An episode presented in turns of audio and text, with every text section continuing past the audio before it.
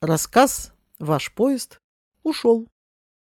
В ожидании поезда один левый глаз посматривал телевидение, а другой уже видел сны.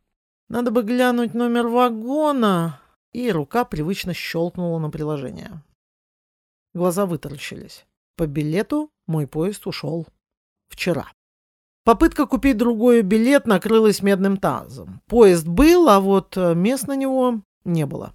Обычно в путешествиях у меня все рассчитано. 22 56 05 10 поезд Смоленск-Москва, 5.15, 5.30 завтрак, 5.35, 6.25 Аэроэкспресс, 7.45, 10.20 самолет Москва-Сочи, 12.06, 15.20 поезд Сочи-Туапсе, 17 тренинг. Это был крах. Из-за отсутствия первого пункта вся цепочка разваливалась. Так, Спокойно, думай, такси... Так, 8300. Нет, дороговато. Маршрутка. Э, ну уж нет, это еще хуже ласточки. Выезжаю в 4.40, э, не вариант, опоздаю на самолет. В голове всплыла фраза из любимого фильма. «Отпусти, если это твое, оно к тебе вернется». Я выдохнула и еще раз шла в приложение. Появилось место в сидячем вагоне. Уже хорошо. Через две минуты выкинули билеты в купе. Спустя час напутственными словами «Алена, ну сколько можно? Ну проверяй билеты сразу». Муж высадил меня в девятый вагон. Подпрыгивая от удачно сложившихся обстоятельств, я заглянула в свое купе.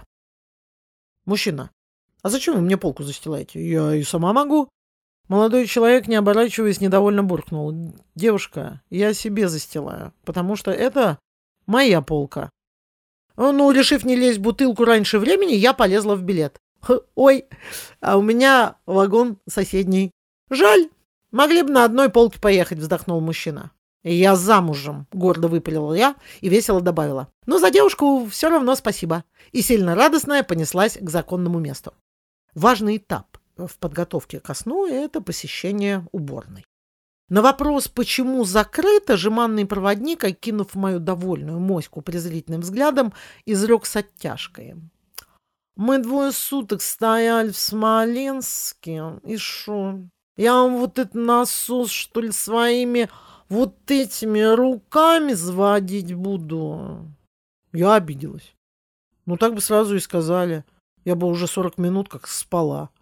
Проигнорировав мое заявление, вагон-вожатый повернулся к импозантному мужчине в пенсне, сделал кошачий изгиб, подставил под нос свои худосочные филейные части и жарко прошептал. «А вы сможете сходить в туалет в начале вагона? Я вам открою». Отсутствие возможности посетить тубзик прыснуло из меня другим способом. «А я, значит, должна тут усаться. Ну, ты сам напросился». Видимо, угроза, прозвучавшая в моем голосе, настолько точно передала твердость моих намерений, что насос волшебным образом заработал сам собой. Утро. Четыре утра. Стук в дверь. Ехидная рожа со слащавой ухмылкой возвестила на все купе, что у меня есть целый час, чтобы не обоссаться в кровати. Занавес.